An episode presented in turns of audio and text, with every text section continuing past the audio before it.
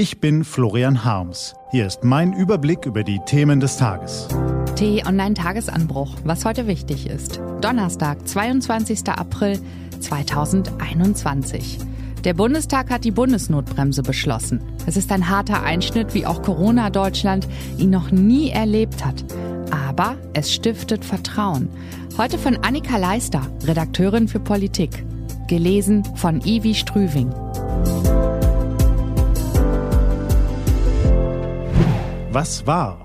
Es ist ein wichtiger Tag für Deutschland. Der Bundestag hat gestern mehrheitlich die Bundesnotbremse beschlossen. Sie wird heute wohl den Bundesrat passieren. Bundespräsident Steinmeier könnte das Gesetz danach innerhalb weniger Stunden unterschreiben. Schon am Wochenende könnte die Notbremse in Kraft sein. Sie sieht die bisher härteste Maßnahme in dieser Pandemie vor.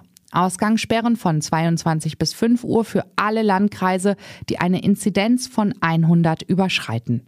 Dass diese Regel auch sie betrifft, ist wahrscheinlich.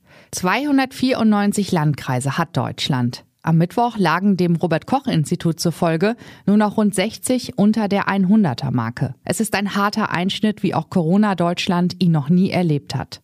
Aber ist es Ihnen aufgefallen? Dieser außergewöhnliche Schritt, zum ersten Mal in einem Bundesgesetz verankert, führt gerade nicht zu Wut, Verunsicherung, Protest und Politikverdruss im Gegensatz zu viel weniger gravierenden Maßnahmen in der Vergangenheit. Plötzlich sind Mutmaßungen über neue Beschlussvorlagen nicht mehr das größte Reizthema, das alle privaten Diskussionen bestimmt.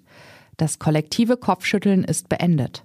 Das liegt daran, dass die Pandemiepolitik endlich dort diskutiert und gemacht wird, wo sie hingehört, im Bundestag. Das Land ist befreit von der Ministerpräsidentenkonferenz als dysfunktionale Schaltzentrale in dieser Krise. Endlich lenken nicht mehr Landesfürsten mit sehr regionalen Interessen Candy Crush spielend das Pandemiegeschehen. Endlich ist Schluss mit Hinterzimmer. Endlich können wir alle einschalten, das Für und Wider im Bundestag transparent im Livestream verfolgen. Das ist wahnsinnig erholsam. Das stiftet Vertrauen. Das war lange überfällig. Es ist Merkels großer Fehler, dass sie diesen Weg erst jetzt beschreitet. Mehr als ein Jahr lang hat die Bundeskanzlerin sich der parlamentarischen Demokratie verweigert. Ich glaube an die Kraft der Aufklärung, hat sie oft gesagt. Im Lenken des Volkes in dieser Krise hat sie das nie unter Beweis gestellt. Natürlich ist der Beschluss im Bundestag nicht perfekt.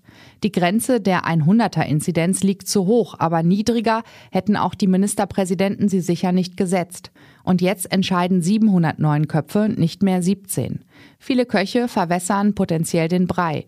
Doch das ist ein Riesenfortschritt, denn bisher gab es in der gesamten Krise ja nicht mal einen gemeinsamen Brei. Bayern backte Schwarzbrot, das Saarland reichte den Bürgern Zuckerwatte. Das langanhaltende Misstrauen der Kanzlerin gegenüber dem eigenen Parlament hat bittere Folgen.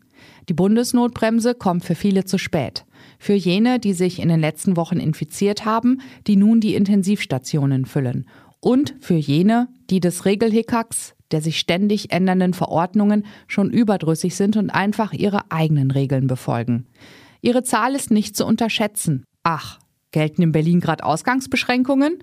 Fragte mich ein studierter Bekannter, der in Berlin lebt, überrascht, am Tag nachdem verschärfte Ausgangsregeln für die Hauptstadt bereits in Kraft getreten waren und seit mindestens einer Woche hart diskutiert wurden. Einen guten Teil der Bürger hat die Kanzlerin, haben die Länderchefs mit ihrem Vorgehen in den vergangenen Monaten bereits als wirksame Akteure in dieser Pandemie verloren. Wegen ihres Streitens und Zögerns fallen die Ausgangssperren jetzt zusammen mit dem echten Frühlingsbeginn, mit Sonnenschein und hohen Temperaturen. Um die Unwilligen und Desinteressierten zurückzugewinnen, um sie zurückzuholen ins Boot der Pandemiebekämpfer, um sie auf das Zuhausebleiben einzuschwören, ist jetzt der schlechtmöglichste Zeitpunkt. Das Bundesverfassungsgericht muss deswegen nur die erste Hürde sein, die das Bundesgesetz jetzt nehmen muss. Schon hier könnte es scheitern, zahlreiche Klagen sind angekündigt. Besonders die Ausgangssperren stehen vor der Kippe, weil sie zwar das Ausgehen verbieten, aber eigentlich auf das Verbot privater Kontakte in Innenräumen abzielen. Ob die Gerichte diesen Bogen mittragen werden, ist fraglich. Viele Corona-Beschlüsse haben Gerichte bereits als unverhältnismäßig gekippt, auch Ausgangssperren auf Landesebene. Besteht das Gesetz die Prüfung der Justiz, werden die zweite, noch größere Hürde die Bürger selbst sein. Werden sie die Maßnahme mittragen, obwohl diese nicht zielgenau ist? Werden sie sich an die Regel halten, obwohl diese nicht flächendeckend kontrolliert werden kann? Haben sie noch Kraft, Ausdauer, Verständnis, sich so weit einzuschränken? Die monatelange Fehlkommunikation der Bundesregierung und das Frühlingswetter könnten die Bundesnotbremse scheitern lassen. Das wäre vermeidbar gewesen mit ein bisschen mehr Vertrauen in die Demokratie. Was steht an? Die T-Online-Redaktion blickt für Sie heute unter anderem auf diese Themen. Heute schaltet sich US-Präsident Joe Biden virtuell mit 40 Staats- und Regierungschefs zum Klimagipfel zusammen, darunter Bundeskanzlerin Merkel, Russlands Präsident Wladimir Putin und Chinas Staatschef Xi Jinping. Und Russlands Präsident Wladimir Putin trifft sich heute außerdem in Moskau mit dem belarussischen Präsidenten Alexander Lukaschenko. Während die EU Herrn Lukaschenko nicht mehr als Präsidenten anerkennt, will Putin mit ihm über einen Weg aus der innenpolitischen Krise diskutieren. Diese und andere Nachrichten, Analysen, Interviews und Kolumnen gibt's den ganzen Tag auf t-online.de. Das war der T-Online-Tagesanbruch vom 22. April 2021, produziert vom Online-Radio- und Podcast-Anbieter Detektor FM. Den Tagesanbruch zum Hören gibt's auch in der Podcast-App Ihrer Wahl, kostenlos zum Abonnieren. Ich wünsche Ihnen einen frohen Tag. Ihr Florian Harms.